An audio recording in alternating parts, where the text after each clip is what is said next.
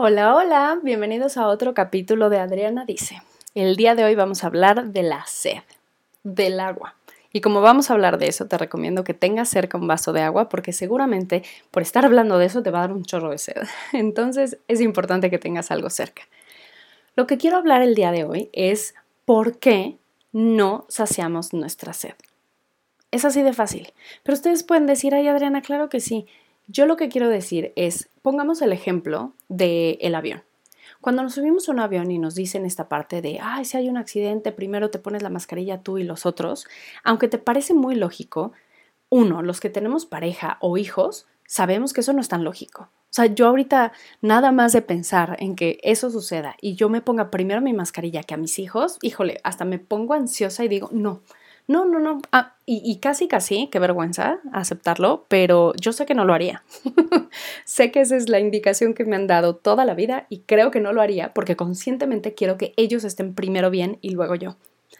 Pero la realidad es que es una metáfora de la vida. No podemos ayudar a los demás, no podemos hacer que ellos estén bien si no empezamos por nosotros mismos, si no estamos nosotros bien. Porque obviamente la teoría detrás de esto del avión es que si tú, por querer ayudar a tu hijo, que es chico o que necesita eso, se lo pones a él, tú vas a dejar de recibir oxígeno y tú te desmayas. Y entonces tú mueres porque no tuviste oxígeno por ayudar a tu hijo, pero tu hijo no te va a poder ayudar a ti después. No está en esa capacidad porque igual está chico. Entonces, por eso, primero tú, porque si Dios no lo quiera, tu hijo se desmaya o lo que sea, tú aún así le puedes dar oxígeno porque tú ya estás bien, porque tú ya estás respirando. Entonces, claro, la teoría es válida, se entiende de dónde viene, nada más que parece que va en contra de todo lo que somos y de nuestra naturaleza. Eso es un poco lo mismo de la sed. ¿Qué pasa si estás tú trabajando o haciendo cosas en la casa y todo y se acerca tu hijo y te dice, ma, tengo sed? Dejas todo lo que estás haciendo y bajas, le sirves un vaso con agua o le dices, sí, mi amor, ve. Obviamente dependiendo de la edad, ¿no? Si tu hijo de 17 años te pide que bajes o vayas por un vaso de agua, pues dile, baquetón, hijo mío, no, llégale.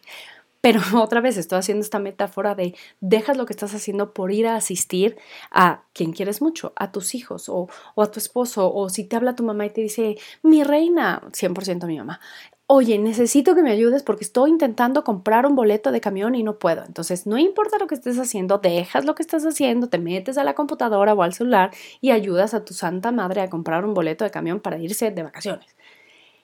Pero eso no lo hacemos con nosotros.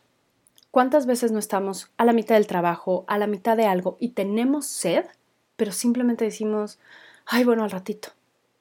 No saciamos nuestra sed no, no, no saciamos nuestras necesidades o, o, o, eso que queremos. Eso está súper fuerte porque estamos muy acostumbrados como a dejarlo pasar, empujar lo nuestro, lo que nosotros necesitamos en ese momento de vida un poquito más. Y quiero que sepan que igual pierdo el hilo de la conversación porque le tuve que poner pausa y correr porque mi hija lloraba. Entonces es un ejemplo más. Obviamente ella es bebé y lo tengo que hacer. Pero es un poco esta metáfora de la vida, de cómo estamos muy acostumbrados a dejar todo por los demás, pero no lo hacemos por nosotros. Si nosotros no nos cuidamos a nosotros mismos, ¿quién lo va a hacer? Si nosotros no vamos y nos servimos agua cuando tenemos sed, ¿quién lo va a hacer? Porque, ok, ¿no? Puedes pedir ayuda, puedes decirle a tu pareja, a tu tío, a tu primo, a quien sea, ay, me subes un vaso de agua, pero, pero ahí ya estás haciendo algo con tu necesidad. Ahí tienes una carencia, una necesidad y te estás responsabilizando de ella. El problema es que a veces la tenemos y simplemente la ponemos en mute. Entonces, no, bueno, ahorita que acabe esto, o, no, nada más mando esto, una llamada más y así. Entonces, terminamos como no cuidando de nosotros. Y al final, esta parte de tomar agua, de dar este trago de delicioso líquido que calma la sed, no es más que una metáfora a todas las necesidades que tenemos en nuestra vida. No puedes funcionar si no estás bien hidratado. No puedes funcionar en la vida si no atiendes tus propias necesidades, si no cuidas de ti mismo. Entonces, haz caso a lo que dicen en los aviones, pero no nada más en los aviones, haz caso también en tu propia vida. No vuelvas a dejar que pasen minutos y que tú tengas sed y no lo atiendas. No te estoy diciendo deja de atender a los demás, deja de hacer cosas por los demás. No, no, no, eso es tema para otro podcast y más bien creo que para algo bastante más choncho. Pero lo que realmente quiero es que te responsabilices de tus necesidades y hagas algo por ellas. Está bien que vayas por agua. Está bien que dejes todo lo que estás haciendo por ir a hidratarte. Así que el día de hoy te invito a que tomes agua todo el tiempo. Cuida de ti, hidrátate, atiende tus necesidades. Ponte la mascarilla a ti antes que la, a los demás.